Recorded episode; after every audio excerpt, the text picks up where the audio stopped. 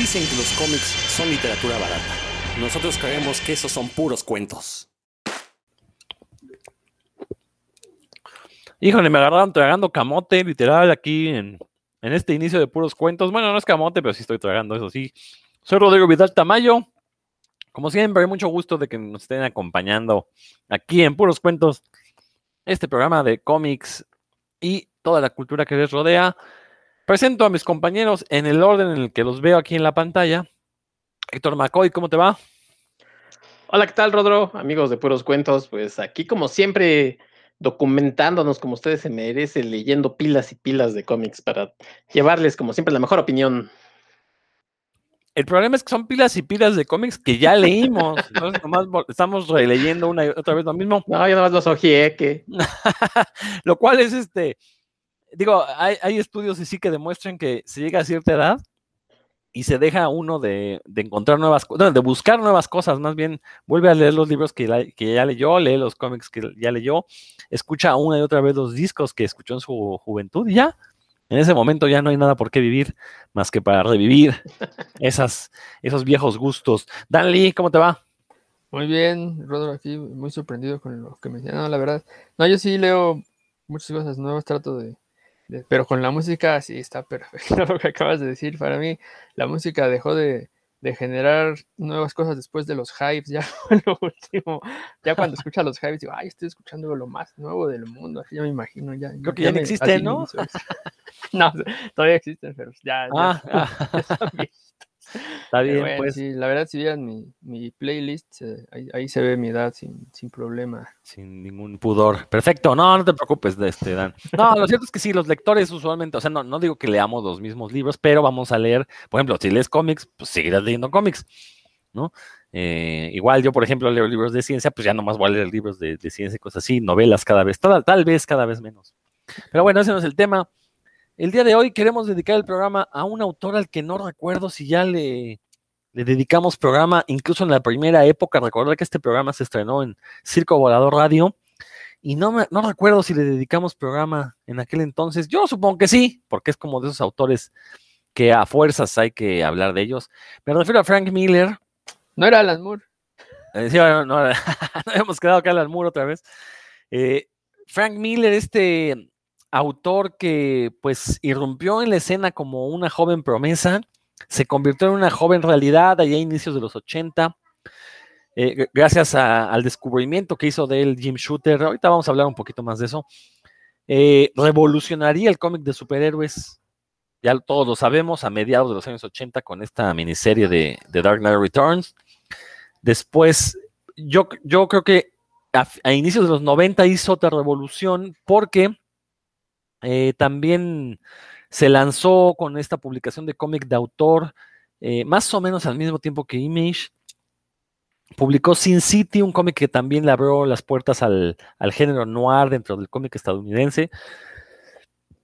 Y bueno, eh, de, yo creo que a partir de Sin City comenzamos a ver su declive, tanto en su dibujo como en, el cómic que, escribía, como también en, su política, ¿no? Se convirtió en un, eh, no sé cómo llamar, un reaccionario, o sea, curiosa cosa porque pues en cómics como Dark Knight Returns, pues tiene una visión muy como de izquierda, muy a favor del pueblo, en contra de los gobiernos autoritarios, y sin embargo, para finales de los 90, pues ya se la, bueno, no, para la primera década de los 2000 ya se la vivía despotricando con puros valores de derecha. Ahorita vamos a hablar un poco de eso. Eh, digo, vamos a ir por partes, como diría Jack el Destripador. Eh, Dan, pues tú que propusiste el tema, a ver, platícanos un poco por qué. Ah, no, bien, ¿sí fue Dan? ¿O fue, fue, Ah, fue Héctor McCoy, sí es cierto. Disculpe, Héctor, es que ya, ya, ya, les he dicho que a mi edad. Luego se me olvida. no, hombre, ya lo sabes, ya lo sabes. No, per, perdón, Héctor McCoy, tú que no. propusiste el tema, a ver, este, dinos qué onda. No, bueno, pues como bien lo comentas, es un tipo que revolucionó un poco el cómic. Eh, yo creo que no hay nadie que lo haya leído que no, que no, por lo menos alguno de sus obras no le haya volado un poco la cabeza, ¿no? Ya sea en cómic normal, digamos, de superhéroes, o hasta en sus obras de autor, tiene algo que siempre impacta. Entonces, pues, yo la verdad no recuerdo si, si alguna vez, eh, antes de que yo entrara contigo en, puros cuentos, que, que fue en esta época en la que eh, estabas con Valentín y demás. Entonces, este, bueno, básicamente con Valentín no recuerdo si hayas hecho ya un programa de Frank Miller. Y yo creo que sí se lo merece, ¿no? Que hablemos un poquito de él, de su obra, que tiene varias etapas, ¿no? Esta revolucionaria y en la que por ahí desapareció y finalmente la que se volvió medio loco y ahora pues ya vive de sus rentas, creo. Entonces, pues el viejo Frank y el loco Frank, por aquí presente en puros cuentos. Efectivamente, ahorita vamos a discutir esto de si revolucionó, yo soy de la idea que sí. Lo vamos a platicar más a fondo. Dan, una breve introducción. Tú eres muy fan de Sin City. Yo, la verdad, no tanto. Eh, ¿qué, te atrae, ¿Qué te atrae de la obra de Frank Miller? Primero hay que reconocer su labor como interpretando a Freddy Krueger en la vida real. Él es idéntico a Freddy Krueger, nada más que con barbita. Y se pone su sombrero. Entonces, yo creo que cualquier. Si yo lo hubiera visto este, cuando acababa de ver una película de Pesadilla en la calle del infierno, pues me hubiera dado ahí un soponcio o algo. Este, de veras que no se nos físicamente, si imaginen nada más a Freddy Krueger con barbita, así, así es él. Este, lo cual pues todavía, eh, porque su, su, persona se ha vuelto como un tanto siniestra después de, de lo que menciona Rodrigo a partir del siglo, de la entrada del siglo XXI. Pero bueno, yo creo que como autor, estoy totalmente de acuerdo contigo, Rodrigo, eh, aportó, aportó mucho en, varias, en varias eh, aristas ¿no? del, de la industria norteamericana del, del cómic, principalmente, y, su entrada fue como dibujante, ¿no? A lo mejor ahorita nadie diría que, nadie pensaría que, que su incorporación al mundo del, del cómic fue en Marvel Comics como dibujante, y, y de ahí ya fue que le, dieron mucho apoyo porque vieron su habilidad, la habilidad que tenía para contar historias, que ahí es yo creo que donde sobresale, ¿no? Entonces, lo que a mí me, hay que reconocer su principal aporte. Yo veo es que él, él antes de, trabajar en los cómics, era muy fan del género negro, ¿no? De lo que se conoce como novela negra o policíaco, aunque más bien es negro que policíaco en, español. Y él, desde que empezó eh, su trabajo en Daredevil, eh, él dijo, aquí es donde voy a meter lo que me gusta, ¿no? El, el, la novela negra, las cosas de crimen.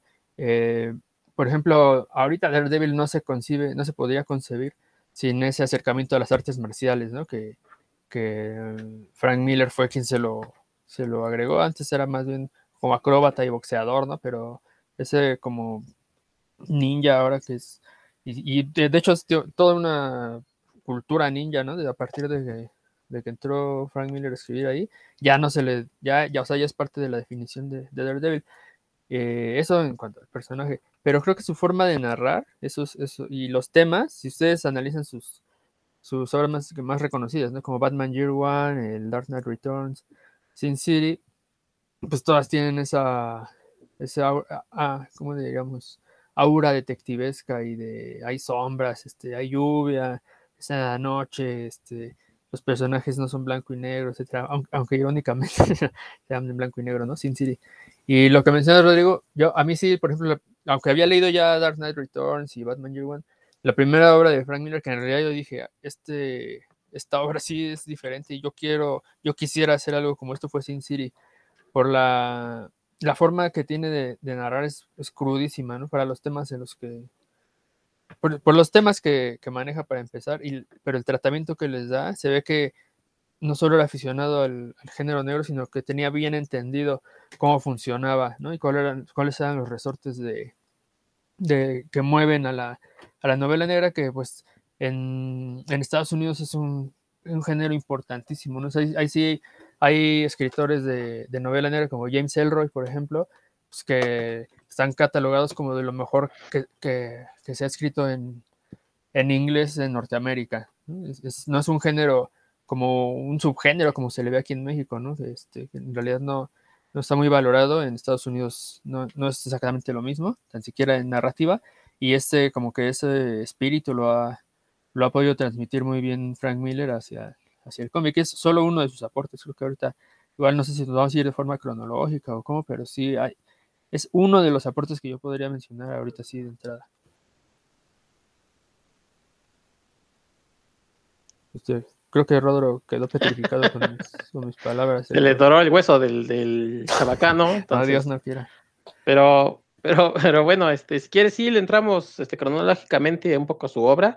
Como bien dices, él empezó como dibujante en, en Marvel, ya había hecho una- algún acercamiento con DC, pero eh, Jim Shooter, que fue quien por ahí lo estuvo checando, viendo, pues realmente no le dio ah, oportunidad alguna y él se fue a Marvel a presentarse y empieza en algunos números de Spectacular Spider-Man, eh, precisamente en unos números en los que aparece con Daredevil, y de ahí empieza como su conecte con este personaje, con el que dices, eh, creo que es el que más se le identifica.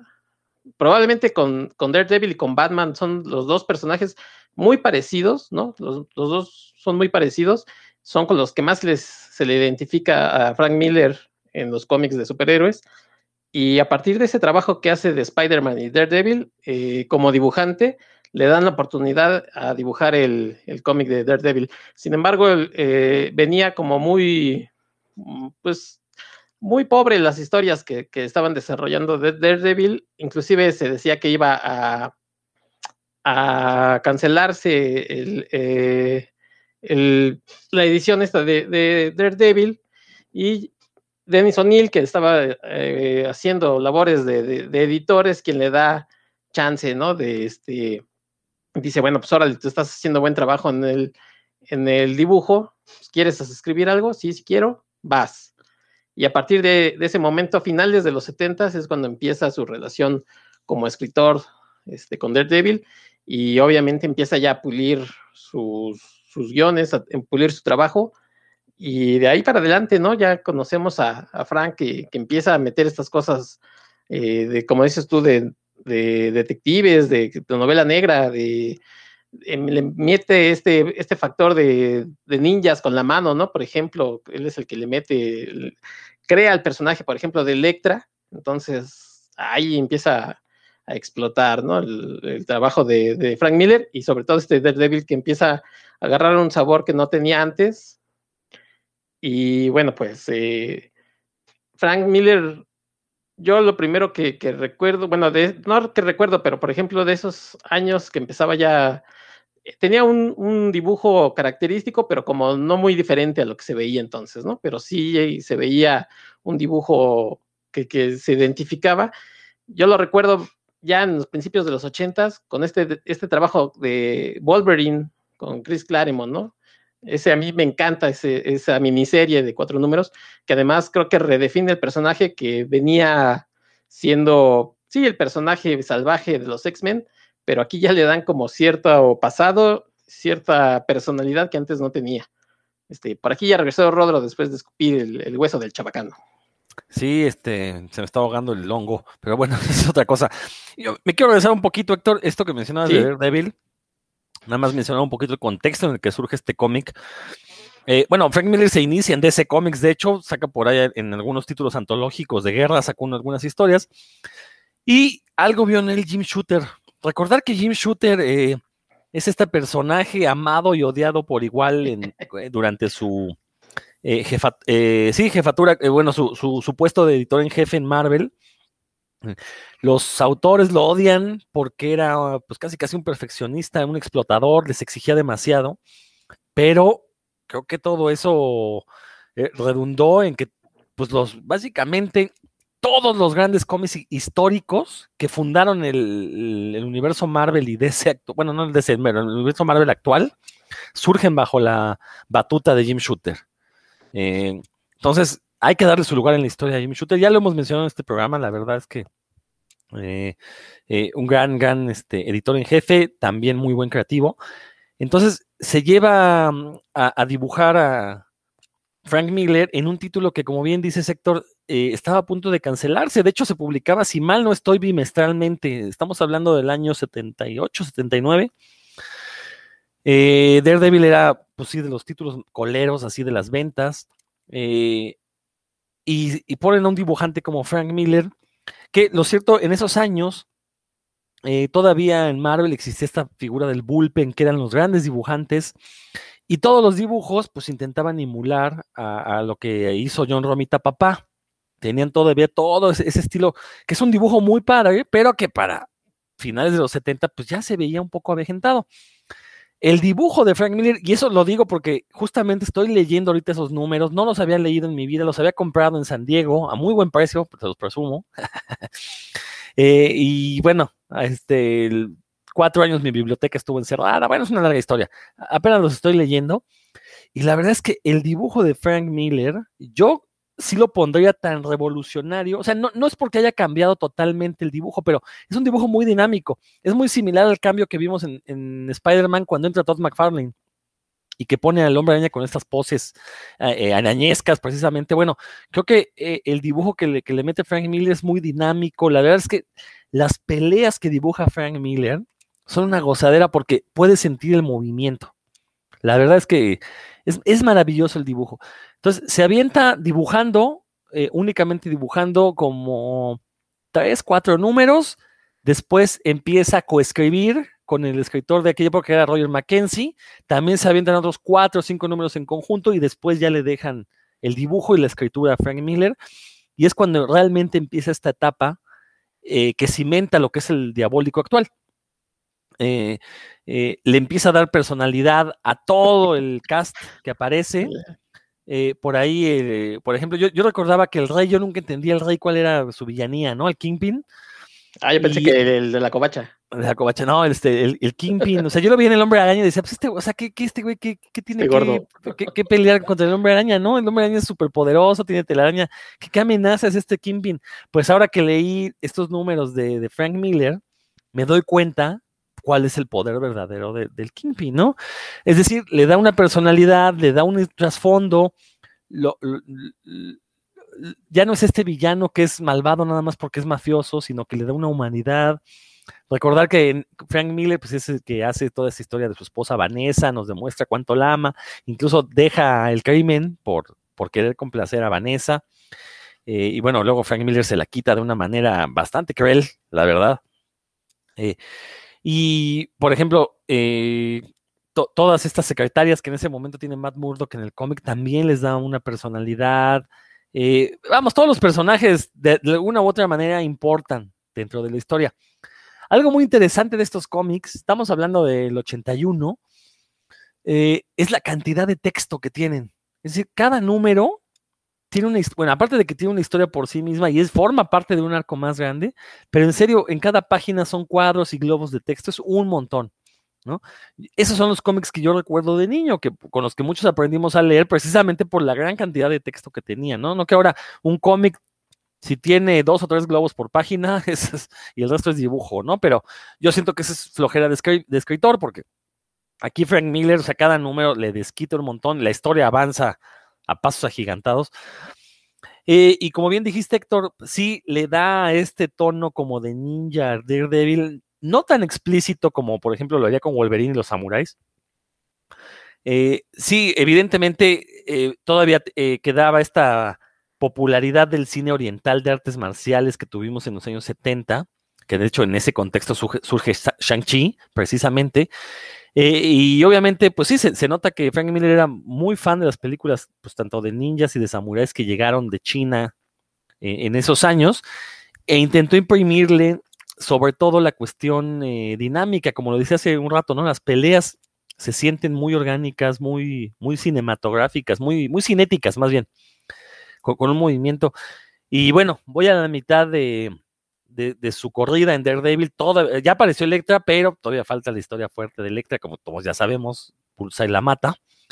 Eh, pero ya, no, ya, ya nos la presentó, ya nos dijo por qué es un personaje importante. Eso es lo interesante del Daredevil de Frank Miller, ¿no? Todos los, hacía que todos los personajes importaran y creo que de ahí eh, despega la carrera de él. Curiosamente, en alguno de los números ya la portada dice, ahora somos mensuales, ¿no? Como dando a entender, pues ya está vendiendo, te lo vamos a aplicar cada mes. Eh, la verdad es que son números que valen mucho la pena. Si pueden por ahí conseguirlos, descargarlos, como sea, vale la pena conocerlos para ver cómo era el dibujo a inicios de los 80. Eh, no era este dibujo estático que vimos en muchos de los cómics de los 90, que a lo mejor de entrada se veía bonito, pero que ya uno los compara y realmente no, no, había esta fluidez de movimiento entre viñeta y viñeta, casi se ve. La verdad, o sea, entiendo, pues, sí me imagino, me, me pongo en, en, los zapatos de un adolescente de 13, 14 años leyendo ese Daredevil en los años 80. Eh, además de que le daba profundidad a los personajes, pues sí se estaba metiendo ahí con algunas cosas un poco más gruesas. Por ahí eh, leí una, una violación sugerida. Eh, no es, o sea, nunca dice el personaje me violaron, pero todo da a entender que así sucedió, porque incluso hasta termina en silla de ruedas. entonces, son estos temas que Frank Miller precisamente empezó a introducir en el cómic de superhéroes temas un poquito eh, adultos, pero adultos no en el sentido de que fuera violencia y sexo, sino adultos y tratándolos como adulto, ¿no? No es que la chica la violaron y ya este eh, el superhéroe va y cobra venganza, no, es algo mucho más complejo recomiendo mucho estos cómics. Y sí, ya se vería un poquito. Bueno, eh, vuelvo a mencionar lo del dibujo. Un dibujo muy en la vena clásica de John Romita. Eso sí, muy cinético. Pero la verdad, eh, eh, digo, a mí me sorprende ver los dibujos actuales de Frank Miller porque ya son una cosa. A mí me parecen espantosa. Habrá quien diga, pues es su estilo de ahora. Pero ahorita vamos a hablar cómo ha ido evolucionando ese dibujo. y voy a explicar más a fondo por qué no me gusta, ¿no? Héctor. Sí, eh, como comentabas, le da, este apodo del hombre sin miedo se lo aplica totalmente Frank Miller, ¿no? O sea, nos da a entender por qué es el hombre sin miedo, o sea, lo pone en el límite de, muchas situaciones, que tiene que salir avante, este diabólico, como le dijiste, nombre, te acabas de descubrir la edad, sesenta y tantos años que tienes, diabólico, pues sí. Entonces, eh, después de esta, de esta incursión con, con Daredevil, les, comentaba yo que aparecía este, esta miniserie que hizo con Frank Miller, que la verdad es bastante buena también, donde sí, ahí sí aparece ya explícitamente esta cuestión de los ninjas, como decía Dan, ¿no? Aquí sí ya es totalmente oriental, de hecho, pues la historia transcurre en Japón y lo pone como un samurái. Hay que, a Frank Miller le encantan estos temas, tan es así que uno o dos años después, de, esta historia de Wolverine, hace sus miniserie esa de Ronnie, ¿no? Que es medio cyberpunk. Pero bueno, ahorita, ahorita antes de adelantarme, este Wolverine, bueno, pues tanta influencia ha tenido que, incluso se quiso medio adaptar al cine con esta película que mm, a, mí, a mí sí me gusta, creo que, que nada más retoma algunos temas, ¿no? Muy, muy, muy por encimita.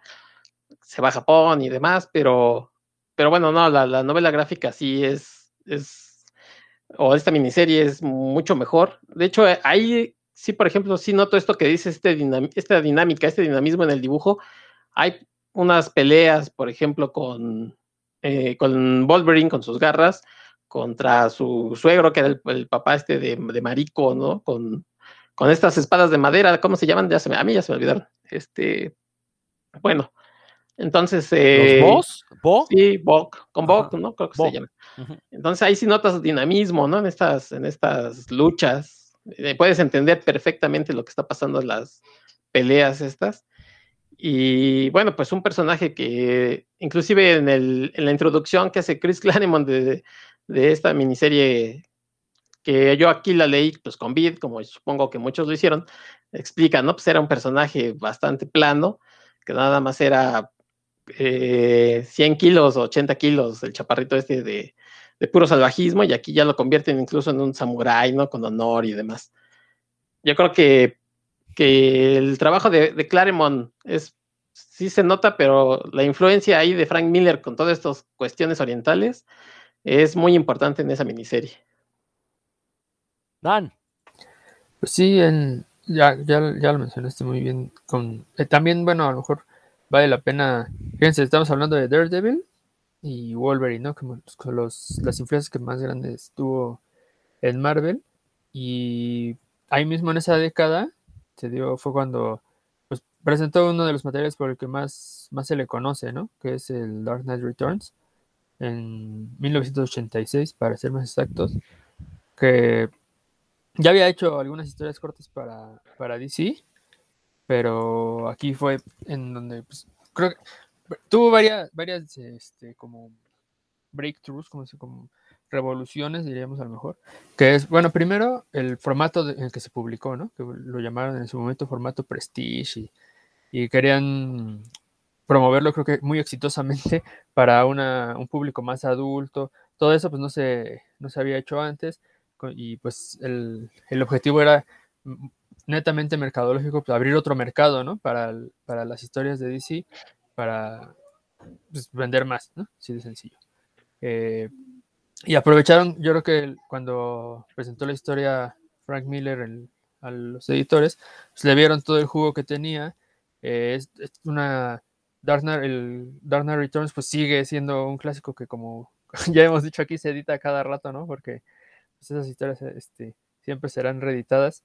Eh, justo íbamos, estábamos debatiendo el otro día si esos clásicos sostenían o no, ya, ya, a lo mejor luego lo mencionaremos, pero lo que sí es que para quien venía del Batman de este, por ejemplo, ¿no? A lo mejor en, México todavía estaba de moda el Batman de Adam West, ¿no? Entonces, para hacer el cambio de Adam West al Dark Knight Returns era mucha diferencia. También con el con Dark Knight Returns se inauguran, digamos que formalmente los Elseworlds, de los que hablamos ya la otra vez, que son historias alternas de los personajes.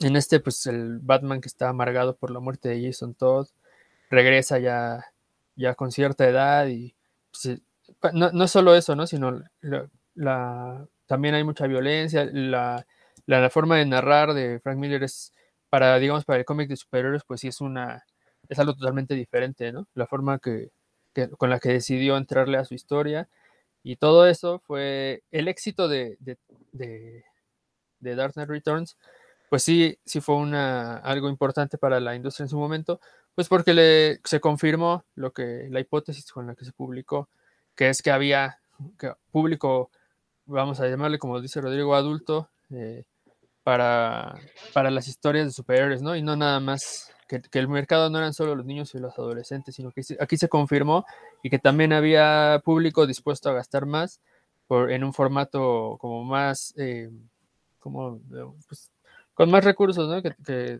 con un papel de más calidad y demás. Que había gente dispuesta a meterle un poquito a, invertir más dinerito y eso también ha repercutido hasta nuestros días, ¿no?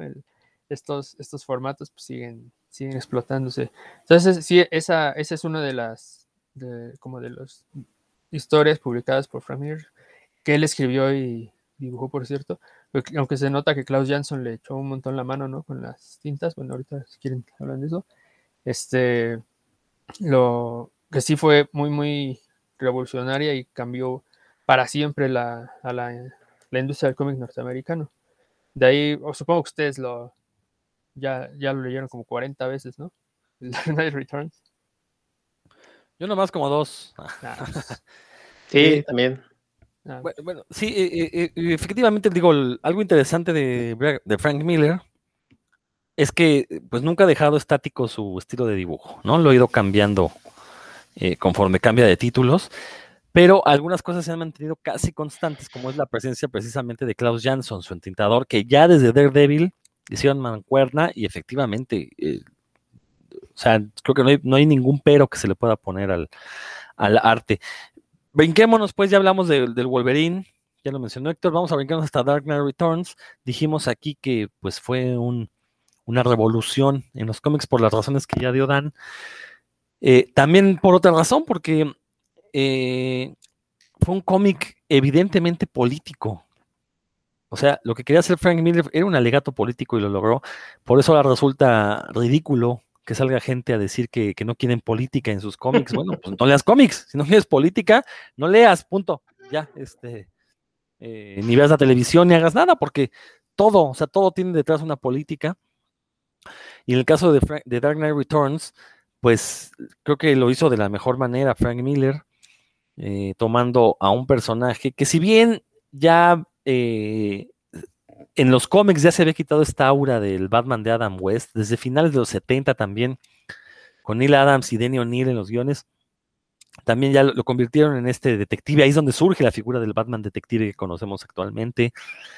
Eh, y, lo que hace Frank Miller es algo muy sencillo, ¿no? Es decir, bueno, ¿cómo sería el futuro de Batman eh, unos cuantos años adelante, ¿no? Un Batman viejo, pero todavía con capacidades como para enfrentarse a algunos de los villanos, que déjenme decirles que si ustedes creen que el villano es el guasón en la historia, pues tienen un problema, ¿no? Porque el villano es Ronald Reagan y todo este sistema que lo mantiene eternizándose en el poder. Eso es lo que, eh, el, el, chiste de la historia de Dark Knight Returns, ¿no?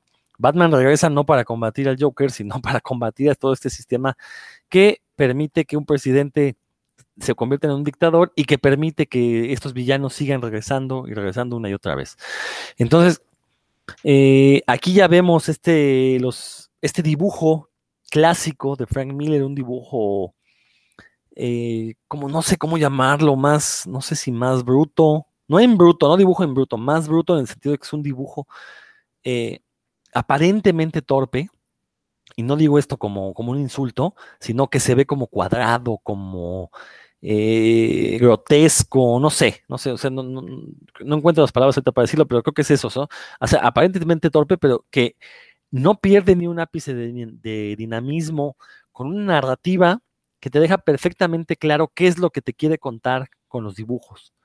Eh, y obviamente esto aderezado con estas, eh, bueno, con el texto, ¿no? Los, textos. es de esas obras que yo estoy seguro cuando las estaban editando se dieron cuenta que tenían un clásico entre hermanos. Por ahí dice Dan que a Belina no le gustaría ese dibujo. Seguramente para ella no sería una novela gráfica porque el dibujo es feo, ¿no? Pero, eh, pero oh, y, es cierto, o sea, el, dibujo es feo, pero es porque la historia que nos está contando no es nada bonita. Entonces, el dibujo refleja, o sea, es, como si Frank Miller nos dijera, esta es la realidad, la gente es así de fea. ¿No? Todos los, todos los personajes que salen en Dark Knight son feos físicamente, son grotescos. Y eso es lo que él quiere decir, que la realidad es grotesca. ¿No? E, e, este mundo del espectáculo es grotesco y, lo deja así con los presentadores de televisión, efectivamente feos. Eh, eh, quizás la única que no se ve tan fea es esta Robin, que nos presenta, ¿no? Porque de, una u otra manera quiere representar que todavía quedan rasgos de inocencia con la figura de Robin. Por eso e, este Robin eh, es curvilínea en el sentido de que los dibujos no son tan cuadrados, son más curvos y es precisamente para darle esta suavidad. Entonces, eh, fíjense, todo este tipo de cosas que, nos transmite Frank Miller a través del dibujo. Y bueno, es una historia que evidentemente iba dirigida a un público adulto, no era un cómic para niños. Y, decía yo que los editores en, el momento en que la leyeron se dieron cuenta que tenían en sus manos un clásico y curiosamente coincide en el año de publicación con el de Watchmen. Entonces, el, 1986 se convierte en este parteaguas en la historia del cómic estadounidense en el que se dan cuenta que los, uno, los adultos siguen comprando cómics de superhéroes y dos, que las historias pensadas para adultos se van a convertir en éxitos de ventas y van a marcar el camino que seguirían los cómics, aunque después se pervertiría esta idea del cómic para, para público maduro, ¿no? Después terminaría convirtiéndose en sexo y violencia, se olvidarían de estas cuestiones políticas, se olvidarían de que las historias pueden ser complejas, pero bueno, ya, la semilla la hizo Frank Miller y creo que con ese cómic, o sea, si ya lo había hecho bien con Daredevil, con su Wolverine, con Dark Knight Returns, pues ya, se gana un lugar en el panteón de los grandes autores de cómics. ¿no? Él, pudo haber dejado los cómics en ese momento y, dedicarse a vivir de las regalías, ¿no? ¿Cómo ves, sector? Bueno, este, dos cosas. Eh, lo que es del dibujo, yo tengo la hipótesis de que es un dibujo quizás más, más apresurado, eh, a lo mejor atendiendo como el deadline, ¿no? De pues, tengo que hacerlo rápido, entonces ya habrá alguien que me intinte mejor. Creo que eso, eso es un poco el, dibujo y, él como que le agarró gusto a este tipo de dibujo, ¿no? Donde podía hacerlo más rápido, este, quizás perdiendo estéticamente, pero añadiendo como más energía, ¿no? Más, eh, como dices tú, más, más poder en, lo que transmite con los personajes. Personalmente, eh, yo me acuerdo, como les decía, yo me acuerdo eh, que leí esta historia de, Batman de, The Dark Knight cuando salió aquí con Beat, como, eh, insisto, muchos lo leímos.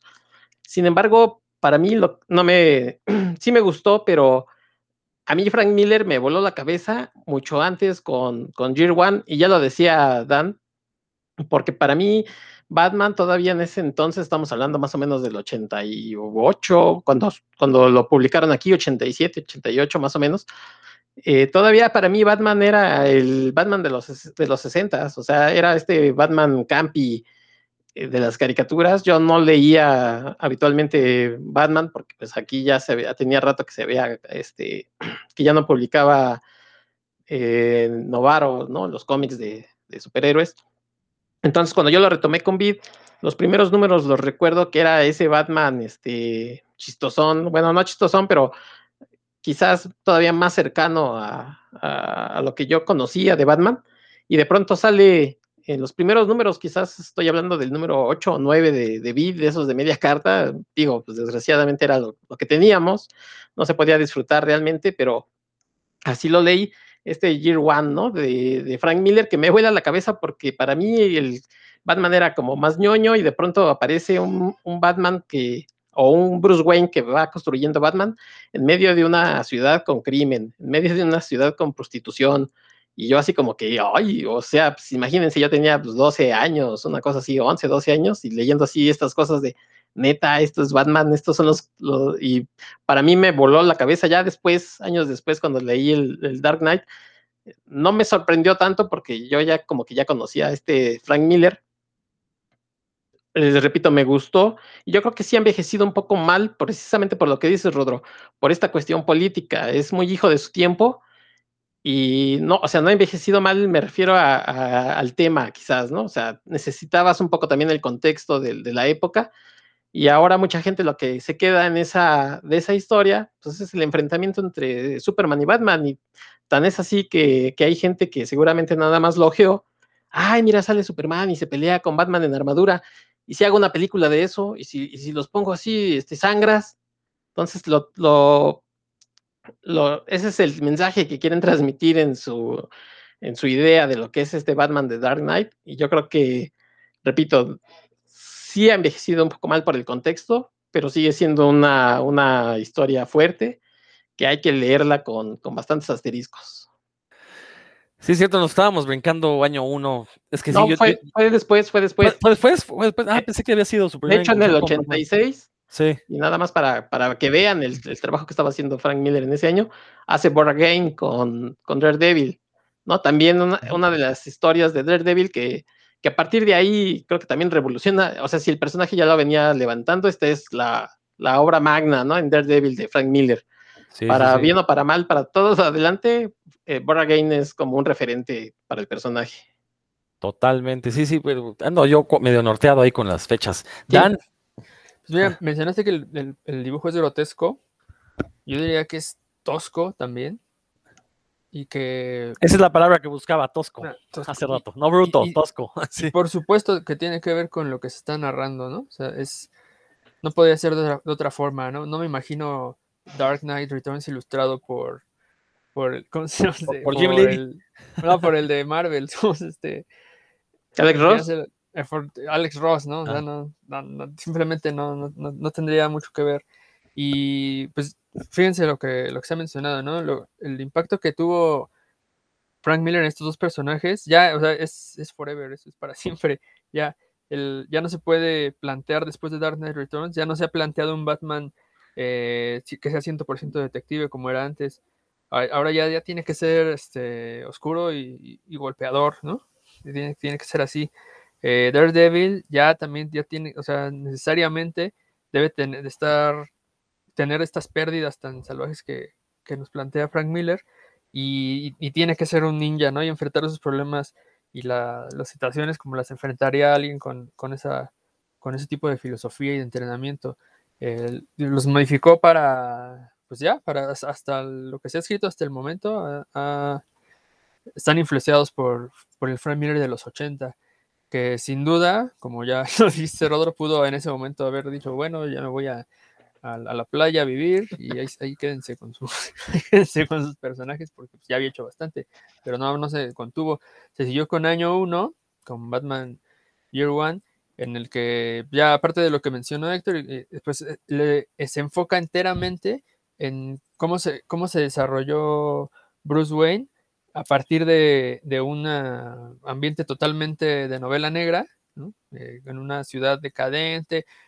Jim Gordon, que la importancia que le da al, comisionado Gordon, ¿no? En Year creo que no sé si le había dado antes, pero ahí sí Jim Gordon es trascendental. O sea, eh, hay que estar como este personaje que también se encuentra con una policía corrupta, otro, otro, otro tropo, como le llaman ahora, ¿no? otro tropo de las, de las novelas negras, la policía corrupta, a que él tiene que enfrentar, y son los aliados, ¿no? Entre ellos dos, entre este Batman joven que apenas está descubriendo la, la manera correcta de, de, enfrentar lo que él quiere hacer, lo, lo, enfrentar sus, al crimen en Ciudad Gótica y, y de, esa forma en realidad ejecutar su venganza personal, ¿no? Él lo que quiere es masacrar a, todo, todo aquel que le recuerde la, la muerte de sus padres.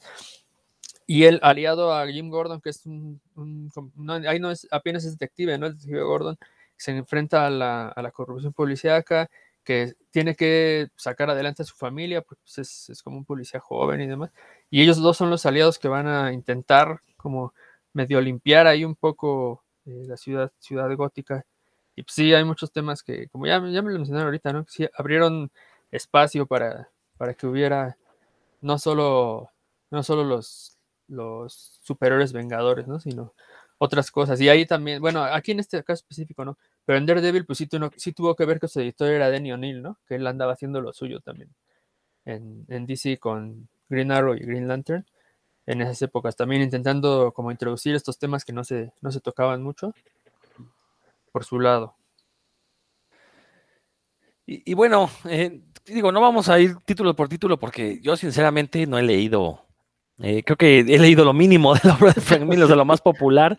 Eh, nada más recuerdo, por ahí también sacó una miniserie llamada Ronin, obviamente sobre esta cuestión de, lo sacó para DC, eh, sobre este, este tema de los samuráis que, le encanta.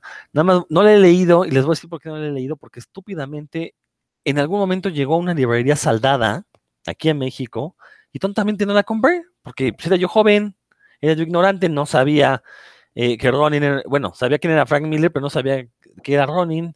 La empecé a ojear, no me atrajo y no la compré. Pues ahora me doy de topes porque podría tenerla completa y baratísima. me acuerdo que estaba. Entonces, bueno, este no le he leído. Dan. Pues Ronin está en la biblioteca donde yo suelo tomar mis novelas gráficas. Así que sí, la tomé en una, en una de esas. Y no, no pasé del episodio, del capítulo 2. La verdad, no, se me hizo súper densa y pesada. Y no, no, iba para ningún lado. Lo veía yo cabos sueltos por todos lados, eh, hilos narrativos que como que yo no veía para dónde me llevaban. Entonces, la, honestamente debo decir que la inicié y no la terminé porque pues, simplemente no pude. Yo, eso, este... eso, me hace sentir mejor, perdón Héctor. yo sí la leí hace mucho y sí, concuerdo con Dan, es bastante densa, sobre todo los dos primeros números, el primer número, dices, ¿qué onda, no? Este, ¿Para dónde va esto? De hecho, hace poco que leí este Tokyo Ghost de, de Remender y este eh, ¿cómo se llamaba? Sean Murphy. Eh, Sean Gordon Murphy, ¿no? Sí, Sean Murphy, este, me recordó un poco la historia al principio, porque también el primer número es medio, medio pesado, como que no sabes qué onda. Pero este, sí, sí se siente, sí, eh, ahí sí se siente, por ejemplo, que ha envejecido, porque es, eh, decía yo al principio del programa, Cyberpunk, entonces, pues Cyberpunk, pero muy ochentero, y ahí se siente el envejecimiento porque dices, ahí, en estas épocas de los 2000 veintitantos, pues ya no, no les crees, ¿no? Entonces, eh, sinceramente yo ahí sí les diría, brínquensela, a menos de que sean completistas de, del trabajo de Frank Miller, yo sí les diría, brínquensela. Y bueno, nada más mencionar que eh, es en los años 80, casi a finales de la década, que decide abandonar la editorial porque debido al éxito de, estas, de estos cómics para adultos que ya mencionamos, DC intentó imponer un sistema de clasificación por edades, como esto que hace el cine, lo de PG, PG-13, todo ese tipo de cosas. Él sintió que era el inicio de una forma de censura y decide abandonar la editorial junto con Alan Moore, Mark Wallman y Howard Chaykin, ¿no? Entonces, a partir de ahí es que empieza a publicar eh, sus cómics de autor en, a través de Dark Horse Comics. Eh, obviamente en este Inter yo lo digo muy rápido, pero pues publicó ahí algunas novelas gráficas que tienen que ver con Electra eh, o con Daredevil. Esas también las tengo pendientes, espero en algún momento hacerme con ellas para poder leerlas porque dicen que vale mucho la pena. y, pero bueno, ya iniciando los 90, ya si ahorita se quieren regresar, lo hacen, pero nada más iniciando los 90, eh, comienza con una novela gráfica llamada Hard Boiled que también no la he leído. ¿Desde cuando estoy con que la voy a comprar? La voy a comprar, sobre todo porque está a muy buen precio. La publicó aquí Panini en México. Está un paquetazo que viene esa y viene la de Rusty de Boy Robot. Eh, y la tengo pendiente. No sé si alguno de ustedes ya la leyó. Héctor, ¿tú la leíste? Sí, la leí. Este, sí, esa sí es súper loca, entonces, este, ultraviolenta, tiene ahí muchas cosas. Digo, para el momento cuando yo lo leí, sí era así como que te saca así de, de, onda, ¿no? Porque además tienen, el dibujo es de Jeff eh, Narrow, ¿no? Este, súper detallista ese dibujo, entonces, eh, eh, una página, además de lo que, de la historia que te está contando, te puedes quedar cinco minutos viendo, porque hay un choques de carros o de cosas así, y saca pedacitos por aquí, por allá, súper detallista ese dibujo, la verdad es que que si la historia a lo mejor de, Frank Miller no les gusta, pero el, por el solo dibujo vale muchísimo la pena. Dan, ¿tú la conoces? sí, sí, sí, totalmente de acuerdo con Héctor. la historia, a lo mejor sí, no, es así la más complicada, pero el dibujo, esa vale la, pena completamente por el dibujo de Geoff Darrow. Está, parece, hay, hay páginas, como bien menciona Héctor, que sucede algo, pero como que se congela, ¿no? Héctor, esa impresión da el dibujo, como que se congela tipo Matrix la, la, escena y uno puede ir viendo detallito por detallito, pues, así la trayectoria de los vídeos, por ejemplo, ¿no? En ese, sí, exacto. No, está, el dibujo es impresionante y, ese, esa, por ejemplo, esa, esa mm, sensación que yo he tenido de, leer que como si estuviera dentro de una escena de Matrix, e, e, eso solo lo, me lo ha dado Geoff Darrow ahí en otras, este, en otras obras de él pues, solo, solo con ese dibujante he tenido esa sensación. De repente con Frank Quietly, pero así tan, tan, solo con Dio Sí, la recomiendo ampliamente para que tengan esa experiencia. De verdad, no se van a arrepentir. Sí. Iré, iré por ella, porque sí, sí, este, está muy buen precio, entonces tengo que aprovecharla. Y bueno, eh, vamos a entrar. Ah, bueno, antes de, entrar a Sin City, que yo sé que Dan ahí se va a explayar, nada más mencionar como curiosidad que aquí es cuando Frank Miller eh, irrumpe por primera vez en el mundo de hollywoodense, se avienta los guiones de Robocop 2 y Robocop 3, unas basuras. Bueno, la 2 a mí me, divierte muchísimo, pero entiendo por qué, o sea, es muy diferente a la primera parte. La primera parte es una película muy política también. Y la 2, pues ya es más de acción, de cerebrada y cosas así. y la 3 de plano es un churrazo. Podrá divertirnos, pero eso no le quita que sea un churrazo, ¿no? Obviamente, Frank Miller acusa que pues, los ejecutivos se metieron en su proceso creativo, le recortaron partes. Años después saldría, no el guion original, pero eh, una adaptación de sus ideas que se llamó, lo publicó Avatar, que se llamó Frank Miller's Robocop.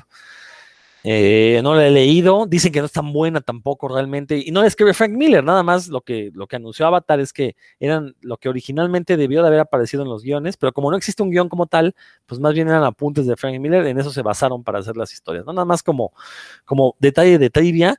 Y pues vamos ahora sí con Sin City, ¿no? Nada más ah, rápidamente. sector. este, también en esa época hace para dar Horse eh, Robocop versus Terminator. Eh, entretenida, digo, quizás no es lo que uno, este, uno esperaría como más enfrentamiento entre, entre Robocop y Terminator. Aquí vienen los Terminators y al final resulta que Robocop tiene que, ver con la creación de, de, Terminator, ¿no? Es como su papá, su abuelito, una cosa así.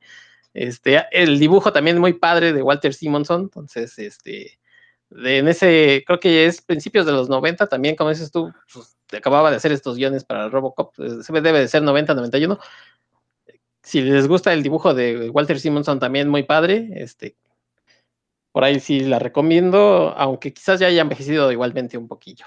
Oye, ¿esa la publicó Vid? Creo que sí. Es que tengo la idea de haberla leído, pero no me acuerdo. Si la digo, si la sacó Vid en esos, por, esos años, sí, seguramente sí la leí, pero no, no me acuerdo, la verdad. Ahí lo dejamos pendiente. Ahí lo dejamos. Bueno, pues ahora sí, este, Dan, pues expláyate con, con City, nada más mencionar eh, originalmente surge en este título antológico llamado Dark Horse Presents.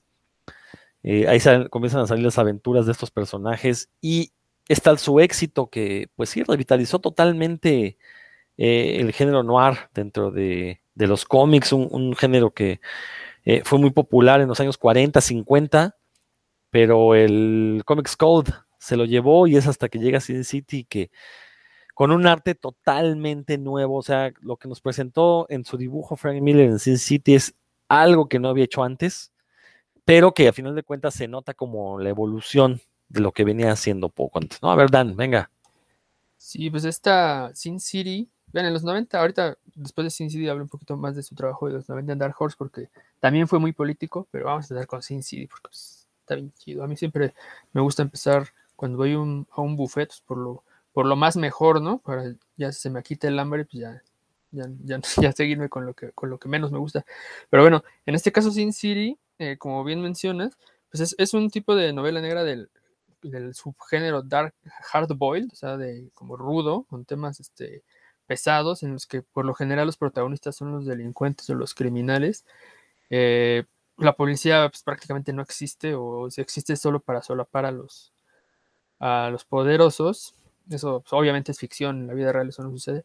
Este, y, en, y en el caso de, de ya mencionaste el dibujo, el dibujo es blanco sobre negro, ¿no? es, es, es, tan negro el género y las historias son tan, tan violentas, tan crudas, eh, que, que pues una decisión estética, eh, dibujarlo con, como con, pareciera, no sé, este, eh, ¿cómo se llama esto? Con lo que se borra la pluma, este corrector o, o raspado sobre, sobre negro, ¿no?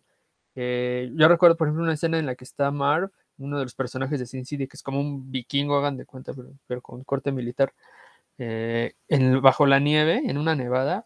Y yo la primera vez que vi esa imagen dije, ¿cómo le hizo este güey ¿no? para, para hacer eso? Y también cómo lo imaginó, más que cómo lo hizo, cómo lo imaginó primero, ¿no? O sea, el blanco sobre negro.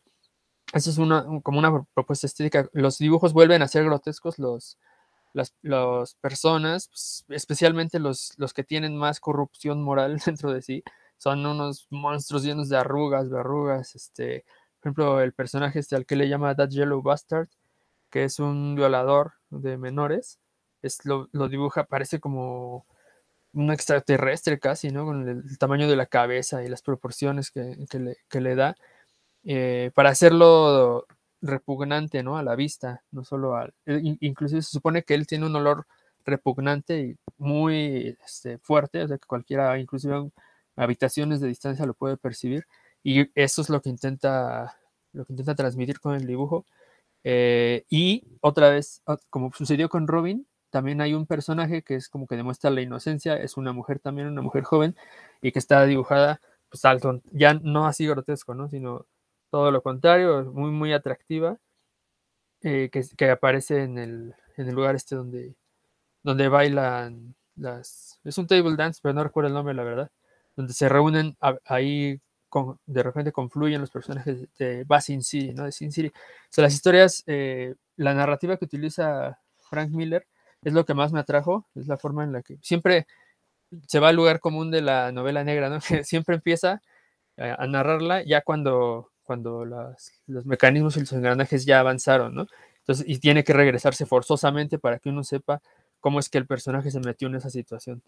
Arrancan, por lo general, no es en todas, pero en la mayoría de las historias de Sin City, porque son historias este, no muy largas, de cuando mucho cuatro números o inclusive de un número, ¿no? Este, son, ahí la extensión varía dependiendo del, de la historia que esté contando, pero siempre arrancan, no siempre, perdón, la mayoría de las veces arrancan con el personaje ya, ya metido en un lío y lo que se va resolviendo. Siempre también lo que sí es que utiliza ideas bastante creativas, de la forma en la que se resuelven los, las situaciones, son bastante creativas, eh, a veces uno no las ve venir, y cuando, pero cuando suceden siempre son orgánicas, ¿no? Empieza, ah, pues sí, aquí estaba la información. Muy, las escenas eh, a las clímax siempre son, están cargadas de, de explosiones, bueno, no literales, ¿no? Pues sí, explosiones como de emoción. Recuerdo, hay una, hay un, dentro de Basin City, hay un distrito que lo tienen tomadas todas las mujeres, ¿no? Son como que antes eran prostitutas y ahora están ahí. Y lo tienen tomado y son, hay una, la little, ¿cómo no, no, se llama Mijo, ¿no? Pero no cómo le dicen, es una japonesa, que es una asesina así de, como Electra, ¿no? De altísimo nivel. Y las escenas en las que ella aparece, por ejemplo, pues sí, son se, siente silenciosa, ¿no? Siente que lo único que se mueve es ella eh, y que no hay, que, lo hace en silencio. Es la, narrativa gráfica que logra Miller es, a mí me, me la verdad es que sí me, me, sigue sorprendiendo cuando releo Sin City.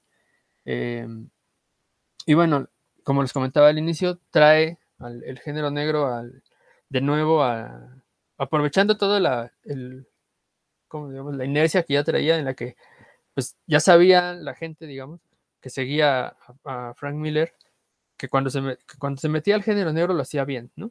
Y aquí simplemente demuestra lo que, lo que ya la gente esperaba de él y como les comentaba antes, se, utiliza muy bien la herencia de, de todo el género negro norteamericano, ¿no? O sea, quien entre a Sin City sin, con, todavía con más trasfondo de lo que se conoce del género negro, específicamente del subgénero hardboiled, pues lo va a valorar más, porque se dará cuenta de cómo, cómo este autor eh, tiene bien, bien entendido el género y bien entendido cómo se mueven los, los mecanismos para que uno al final quede asqueado de la situación.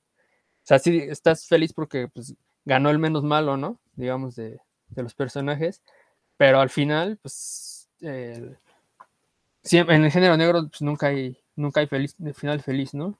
Por, por mucho que gane el, el protagonista, pues por lo siempre quien pierde es la humanidad, ¿no? Y aquí en Sin City, pues así está, así está reflejado. Y el arte, pues de verdad es que prácticamente no tengo palabras, ¿no? Es grotesco, exagerado, porque así son, así son esas historias. Y las secuencias de pelea, es así, inclusive Alan Moore, que del casi nunca, nunca hablo, pero Alan Moore inclusive escribió sobre las escenas de pelea de, de Sin City, siendo pues que eran prácticamente lo, mejor en escenas de, de acción que había visto, ¿no? Porque se sentían tan reales. Uno en una, por ejemplo, eso que mencionas de, de Daredevil, Rodrigo, es porque en una pelea, pues, ¿quién se va a poner a hablar, no? Como Wolverine o Spider-Man, y, y, Frank Miller lo entendió desde los 70, ¿no? Y lo empezó a, a, implementar, y por eso es que llegó a Sin City, y por eso es que en 300 también las cosas están como están. Pero bueno, hay otras cosas. Sin City, ¿ustedes qué opinan? Mira, a mí lo personal, yo no soy muy fan del género policíaco. nunca me ha llamado mucho la atención. Eh, y, mi gran problema con Sin City es que yo únicamente había leído Dark Knight Returns, no, y, quizás Batman Año 1, cuando un amigo me prestó Sin City. Eh, y me dijo, no, pues es el mismo que hizo Dark Knight Returns. Pues yo esperaba algo así de superhéroes, ya que lo leí. Estoy hablando, tenía yo como 20 años, ¿no? Tampoco era tan joven, pero tampoco era este, yo tan maduro. Sinceramente, no, pero no me atrapó, pero, pero es por eso, porque es una cuestión de, de, gusto por los géneros, ¿no? Simplemente a mí nunca me ha gustado.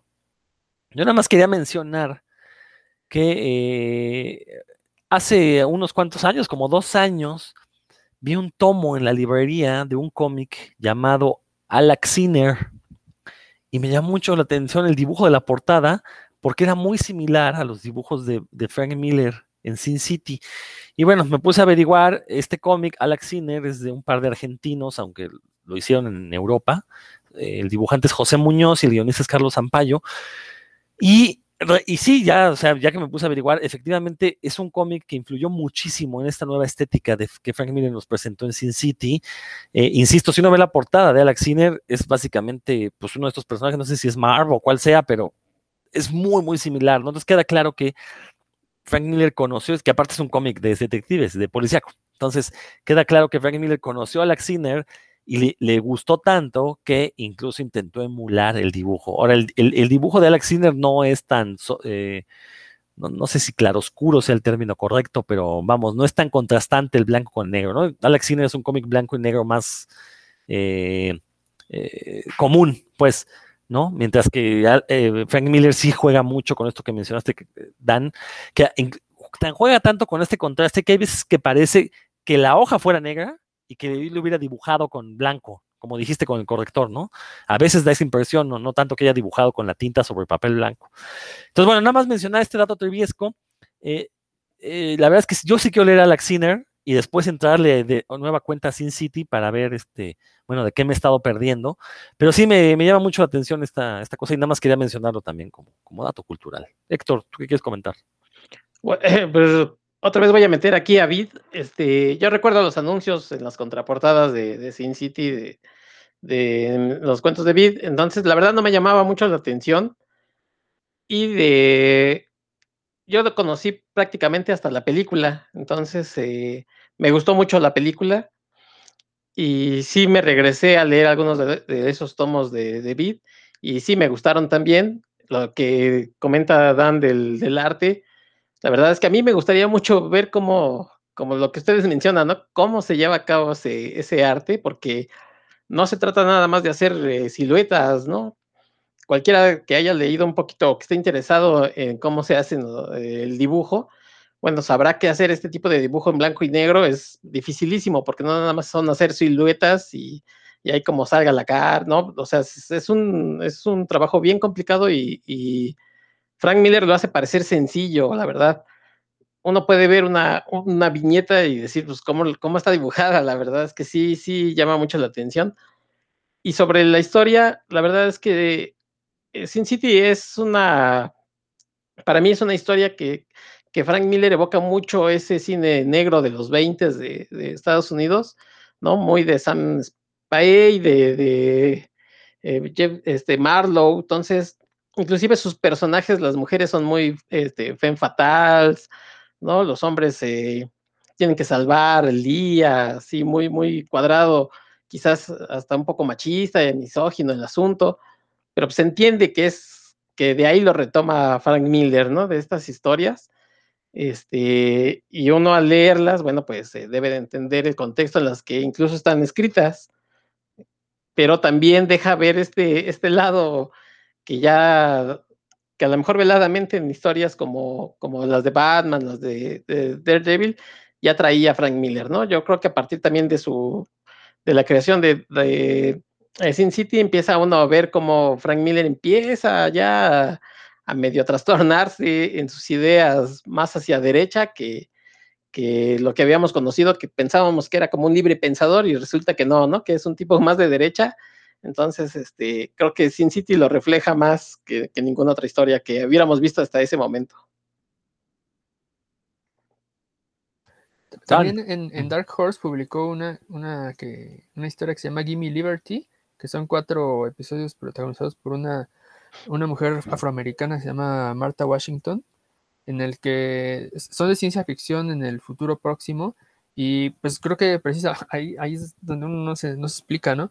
Porque en, esa, en esas historias, pues, estamos hablando, una mujer, una mujer afroamericana, este, como minorías oprimidas, tan siquiera, y más en, en, aquel momento que estaba, eh, era un momento diferente al que, al que eh, vivimos ahora, era la protagonista en un contexto militarizado, ella es obligada, por tiene unas habilidades ahí como mutantes, algo así, que por la, lo cual la obligan a entrar al ejército y a mí me recordó, cuando lo leí, también está publicada aquí por Panini, por si, les interesa, este, me recordó como el inicio de la balada de Halo Jones, como que por ahí va la idea este, de darle fuerza a, una mujer y que ella fuera ganando, este, primero pues, salir de como de un gueto y, ganando fuerza y ganar, ganar responsabilidad para volverse una, heroína del, del país que como es ciencia ficción, no es precisamente Norteamérica, pero pues, es algo, algo parecido, eh, donde creo que eh, la posición política ahí es diferente, o sea, no es de derechas, es, lo contrario, ¿no? Eh, es criticando al, a la carrera armamentística, criticando al ejército, criticando al, a los colonizadores, perdón, y pues entonces, de veras que después de, de leer eso uno no se explica, o sea, tú tomas Holy Terror en una mano y y Thomas Gimme Liberty en la otra, dices, ¿cómo puede ser que la misma persona escribió esto? Pero bueno, ya llegaremos a, a Holy Terror, porque creo que desde mi punto de vista, no sé, ahorita, yo creo que en los 90 escribió, o sea, llegó a su, como a su... Pináculo. Pináculo, y de ahí ya como, en la, como cuando uno sube a la montaña rusa, ¿no? cuando llegas arriba dices, ay, güey. Como, como gorda en tobogán. sí, exacto. Ya, ya, Fíjate que... La bajada ha sido grave. O, o, sea, coincidimos en eso, ¿no? Eh, mediados de los 90, Frank Miller llega a lo más alto de su proceso creativo. Por ahí sale 300 también. Eh, a mí en particular no me gustó 300, sí la leí y ya me parece como que ahí, eh, justamente ahí, empieza a mostrar estas ideas reaccionarias, ¿no? Eh, él dice que no es retrógrada, que es más bien es libertariano, pero recordar que en Estados Unidos los libertarianos son estas personas que eh, exacerban esta cuestión de las libertades individuales y las garantías individuales por sobre las libertades comunitarias. Entonces, bueno, pues son puntos de vista políticos muy egoístas. Eh, y aparte, bueno, eh, los libertarianos también están en contra de la migración, obviamente son de estos que piensan que el pobre es pobre porque quiere, cosas así, ¿no? Entonces, este, se notaba ya desde 300, ¿no? y aparte 300, pues es una historia muy idealizada acerca de lo que fue esta batalla de las Termópilas. Eh, obviamente sabemos que no fueron nada más 300 espartanos, fueron 300 espartanos más miles de otros este, ejércitos de otros países que ayudaron a combatir, pero bueno, eso digo, aquí lo que quiere contar es esta historia de valor eh, muy ainrandesca, ¿no? En, la filosofía de Ayn Rand, eh, de cómo pues 300 personas pueden hacer la diferencia si, si este, mientras tengan el valor y las ganas de hacer las cosas, ¿no? De generar un cambio. Y pues la verdad es que suena, suena medio acá. Eh, yo creo que es a partir de, esta época que ya no he leído nada de, Frank Miller, exceptuando los primeros números de All Star Batman y Robin, que ahorita llegaremos. Eh, pero, por ejemplo, Gimme Liberty, tengo por ahí dos tomos que conseguía muy buen precio, los tengo pendientes. No, no es pretexto, pero yo soy, e, era medio comprador compulsivo, ¿no? Compraba y les estoy hablando de hace más o menos 10, no, esos los compré hace como 7 años. Pero mi biblioteca estuvo inaccesible para mí durante cerca de 5 años. Entonces, en realidad tendrá como dos años que lo compré realmente, ¿no? Y pues tengo una pila, una larga lista de libros previos, apenas voy leyendo los de Daredevil, en algún momento llegaré a Gimme Liberty para poder leerlos en algún momento Panini, que ya publicó todos, vendí un paquete con los cuatro, pero como ya tengo dos, pues no lo quise comprar porque dije, no tiene caso, o sea, no, en algún momento conseguiré los que me faltan. Y bueno, entonces le cedo la palabra porque, insisto, bueno, pues ya, que, ya que nos cedió. La cedió. no, o sea, cedida, mi buen Héctor. No, te, te, cortaste, este, Rodro. Cuando dijiste ah, le cedo la palabra, y ahí te cortaste. Ah, perdón, que les cedo la palabra porque no, este, insisto, después de Sin City yo no he leído mucho de lo que ha hecho. No, después de 300 más bien. Eh, entonces, eh, Dan, platícanos un poco, a ver. Pues mira, ya en el nuevo siglo, en el siglo XXI, se, le, escribió pues eso que mencionaste. Primero, de Batman The Dark Knight Strikes Again. Esta, esa sí la leí, la verdad que no, no la recuerdo, la leí solo una vez. No, no, honestamente que no. Yo, yo sí, sí, es cierto, la había olvidado. Sí, la leí, Y, no me desagradó, ¿eh? Ah. La, sentí como una secuela eh, digna en el sentido de que eh, hablábamos de la política de Dark Knight Returns, en Dark Knight Strikes Again, pues ya se ve la nueva mentalidad política de Frank Miller. Sin embargo, como que sí trató de seguir el hilo narrativo de la primera. No, no me desagradó. La que ya no leí fue la tercera parte, perdón, andando. Luego hizo All Star Batman and Robin de Boy Wonder con Jim Lee, que pues todo el mundo esperábamos. Ah, Frank Miller con Jim Lee. Oh, oh. No, pues la verdad que prefiero, ahora sí que si, si pueden evitárselo, háganlo, pero a mí algo que me sacó mucho de onda es que Batman estaba bien chiflado, eh, se supone que es como el Batman que llegó a ser el Dark Knight, el de Dark Knight Returns en el futuro, ¿no? Se supone, pero pues este ya estaba loco desde entonces, eh, se comportaba de manera muy violenta. Eh, yo, tengo una hipótesis de qué quiso hacer Frank Miller, pero no le salió. Creo que él quiso hacer un Batman muy irónico.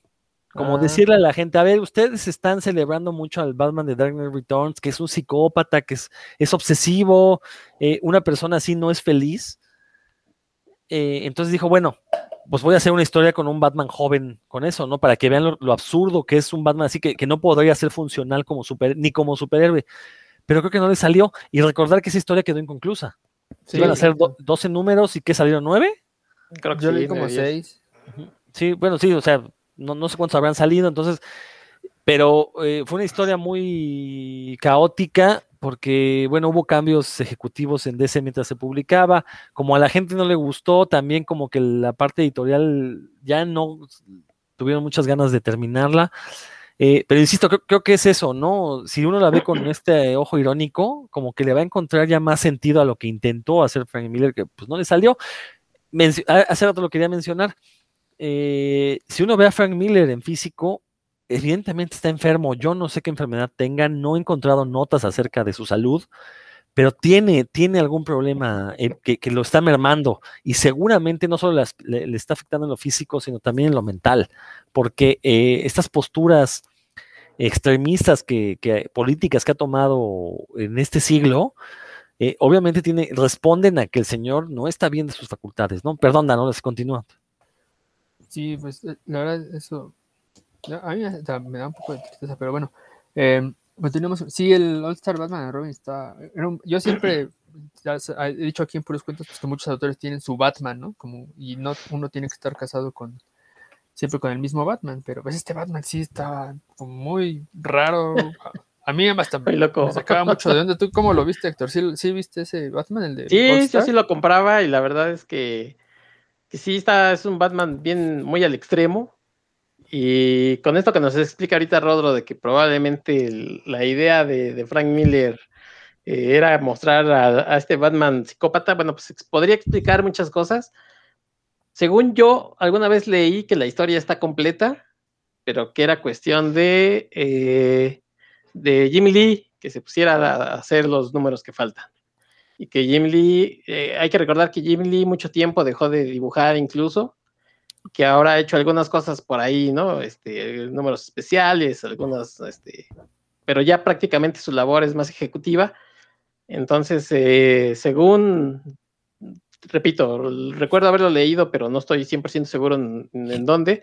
Eh, la cuestión es que Jim Lee decida retomarlos y se ponga a trabajar también por ahí decían que, que DC fue el que les dijo, ¿saben qué? Bájenle porque este, habrá que editar un, par de cosillas. Y de hecho, creo que, por ejemplo, este, esta historia de Dark Knight, el 3, el volumen 3, que se llama The Master eh, Race, ya le ponen ahí, por ejemplo, a Brian Azarello. Entonces, yo supongo que, que Frank Miller le dio una idea, no muy general, y le dijeron, sí, muchas gracias, ¿sabe qué? Ya váyase a dormir, señor, tome sus pastillas a dormir. Lo demás lo va a desarrollar Brian Acerelo con un estilo similar al de usted. Y yo, ese sí lo leí yo, el, volumen 2, la verdad, las críticas me influyeron y decían que era muy malo y siempre pasé de él. Y este tercero, bueno, pues es una historia, me, no, no pasa realmente nada, ¿no? Ni bueno ni malo. Y sí se nota mucho que, que es Brian Azarelo el que, el que desarrolla la historia y el dibujo es de Andy Cooper, entonces ya Frank Miller probablemente, no sé si ustedes hayan visto esta serie de Office, hay un momento en el que Michael eh, invita al, al, que fue el, este, el que creó la empresa del Dunder Mifflin, eh, entonces el viejito se, se, pone medio necio y le cierra la puerta así de sí, bueno, ya, ya, ya váyase, ¿no? Entonces creo que Frank Miller le aplicaron la misma, empezó a desarrollar su idea, dijeron, bueno, sí, sí, sí, ya está ahí, está bien, ya, ya, vete, ya, y le cerraron la puerta. Oye, Azarelo también fue el de Before Watchmen, ¿no? Sí. O sea que sí, podemos sí. catalogarlo como el más grande mercenario en los cómics y que desgraciadamente venía de tener una carrera. Yo, bueno, yo, yo, la verdad no he leído nada de Azarelo, no, no, me atrae, pero con cómics como 100 balas creo que había hecho balas. una muy buena carrera y la arruinó precisamente al meterse a, a, a, pues a intentar corregir, bueno, no corregir, pero añadirle a Watchmen y a Dark Knight. Llena. ¿no? Qué lástima. Es, es, una llena, sí, sí, sí. Es una llena y una vacía, dice. Pero bueno, ya, ya, que nos estamos brincando, eh, me, mencionar, y, y, también porque ya llevamos un ratote, tenemos que cerrar esto de alguna forma. Eh, pues sí, digo, es evidente que ya eh, Frank Miller dudo que pueda regresar con algo decoroso. Eh, Dan, ¿tú leíste Holy Terror? Sí, este, sí. La, bueno, que originalmente iba a ser una historia de Batman que de ese finalmente no quiso publicar porque ya era una cuestión eh, política muy eh, que viraba ya a la ultraderecha. Eh, platícanos un poquito, ¿no? De Holy Terror. Pues, pues el, los personajes básicamente son el Batman de Dark Knight Returns y, el, y la Robin. Y Robin son pues, así un Batman y un Robin. Así el, el, grandote así golpeador y su achichincle medio ninja. Eh, enfrentando a como a un a los terrorista, al terrorismo del Medio, del Medio Oriente, eh, el que, al, al, igual que en Dark Knight Returns, el, personaje se la pasa hablando consigo mismo, y sí, te, a lo largo de, aparte de que se la pasa pateando este, caras de, de, talibanes, por decirlo así, de terroristas, con todo la, el estereotipo de alguien del, así talibán, ya saben, ¿no? Con la barba y la narizota. No, no me estoy describiendo a mí, sino lo que está. lo, que, lo, que, lo que patea el Batman. El, bueno, no se llama Batman, tiene otro nombre, pero básicamente es Batman, se parece muchísimo. Eh, todo el tiempo que se, se, está hablando a sí mismo y el, están resolviendo un caso de terrorismo, y pues es así como decirte. To, todos los todos los del Medio Oriente son malos, ¿no? Todos los del Medio Oriente son malos porque todos son musulmanes y los musulmanes son malos, ¿no? Y van a, lo que ellos quieren es generar el terror en, la, en el mundo occidental. Básicamente ese es el, a, eso se dedica ese cómic. Entonces cuando, me acuerdo cuando lo leí, sí, inclusive comenté en aquel momento en, Facebook, así como, pues, ¿cómo fue mi comentario? Como, ah, dicen que cuando uno tiene un, algo, algo bueno que decir de un tema, mejor no, no diga nada, entonces no comentaré nada sobre Holy Terror, porque no tenía nada bueno que decir, como sigo sin tenerlo. Sí, y, y pues el problema es que no, estas posturas políticas no se han quedado nada más en los cómics, sino que en, bueno, cuando todavía había foros de internet, de hecho ahí empezó su, debacle, empezó a sacar estas ideas en contra de inmigrantes, en contra de musulmanes. El, el 11 de septiembre del 2001 le afectó demasiado, porque ahí empezó, de hecho él, él admite que después de eso es que tomó esta postura antimusulmana, eh, que bueno, este, el, el problema es que él puede, puede creer en lo que crea, pero a la hora de escribir cómics se nota que la calidad ha decaído, ¿no? Entonces, bueno, desgraciadamente nos quedamos sin uno de los grandes escritores. Eh, no quiero ser pájaro de mal agüero, pero estoy seguro cuando se muera, pues todo el mundo se va a rasgar las vestiduras diciendo que era su mayor fan y que era un gran escritor. Yo creo que él fue un gran escritor hasta, como ya lo dijimos, hasta mediados de la década de los 90 y a partir de ahí empezó un declive brutal, o sea, un declive que no fue normal, no, no, no es un declive como el que hemos visto en otros escritores. Eh, eh, no sé, yo insisto, no, estoy seguro que, está que tiene alguna enfermedad y, no nada más es una enfermedad física, sino también está afectando las facultades mentales.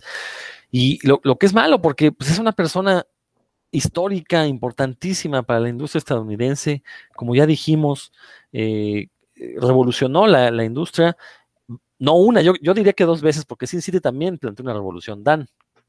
Pues sí, aquí sí vale la pena mencionar que, él vivía a, no sé, a menos de 10 kilómetros de donde, de las Torres Gemelas, ¿no? Entonces, sí fue un, imagínense, yo no puedo imaginar lo que es eso, pero sí debe ser súper traumático. el nivel de, de estrés postraumático que maneja él, también siendo alguien tan sensible como ha demostrado serlo, no, no debe ser sencillo, ¿no? Si esto lo llamamos una, una enfermedad física, pues sale, se multiplica. Y esto lo, lo, está aprovechando muy bien Tom King en la nueva serie de Rorschach.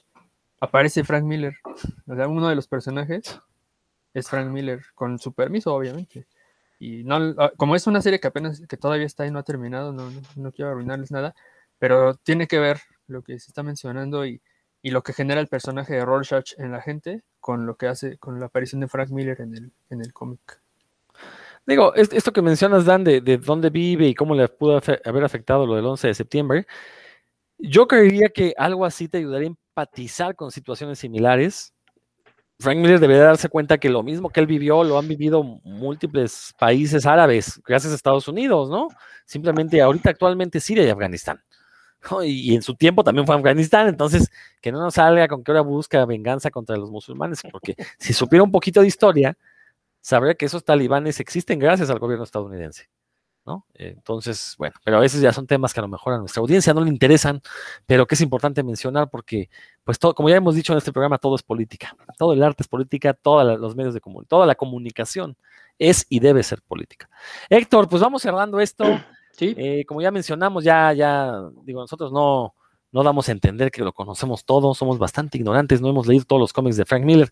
Pues vamos cerrando esto porque ya llevamos poco más de una hora. Claro. Ya nada más, este, a mí me gustaría resaltar el, tomo este que hizo de Daredevil, que creo que fue ya su último trabajo. Eh, digo, supongo, ¿eh? no, no, estoy afirmándolo, pero este que hizo The Man Without Fear, que era un guion para cine que se lo rechazaron y que finalmente ah, se hizo la adaptación para cómic junto a John Romita Jr. Bastante bueno y de hecho se nota que es para cine porque durante casi toda la historia nunca aparece Daredevil como tal, ¿no? Eh, aparece este ninja que decíamos y que después fue retomado para la serie de Netflix. Se ve que es una de las eh, influencias que, uno de los cómics que retomaron para crear este Daredevil de Netflix. Por ahí yo creo que decíamos que, hasta los mediados de los noventas eh, Frank Miller fue una persona revolucionaria. Yo diría y podría recomendar muchas cosas de, la década de los ochentas y de los noventas en adelante le pondría asteriscos a algunas cosas. Ya nada más para cerrar, por ahí leí que medio como que estaba reflexionando y creo que eh, este tomo del Holy Terror, hasta a él ya le da un poco de pena eh, haberlo hecho, entonces a lo mejor, como decíamos, se tomó sus medicinas y anda recapacitando. Y sí, ¿qué pasó, No, no, no. Con- te- Ah. Termina, ¿no? Está- está- No. Te estaba dando la razón. No, ya finalmente para terminar, pues amigos de Puros Cuentos, muchas gracias por habernos escuchado. Eh, si nos les gusta nuestro, nuestro trabajo, nuestro podcast, recomiéndenos con sus amigos. Si no les gusta, con sus enemigos, pero ustedes recomiéndenos. Suscríbanse a nuestros, al, al canal de la revista Cinefagia y déjenos comentarios en, en nuestras redes. Y pues muchas gracias, estaremos en la próxima. Y invítanos a escuchar tu otro Ah, podcast, por cierto, no les voy a dar el spoiler, pero un integrante de este equipo estará el mismo día que aparece este podcast, martes, estará eh, conmigo en un podcast que se llama De la Ciencia a la Ficción, por ahí, como siempre, con sus atinados comentarios. Muchas gracias, Rodro. Ay, perdón. oigan, oigan, de la ciencia a la ficción. Muchas gracias. Así es, así lo encuentran en, en los sitios finos de podcast. Dan Lee, Pues la verdad es de que Héctor dijo atinados comentarios, ya todo el mundo sabía que no era yo, así que no, no hiciste ningún spoiler, Héctor. ¿no?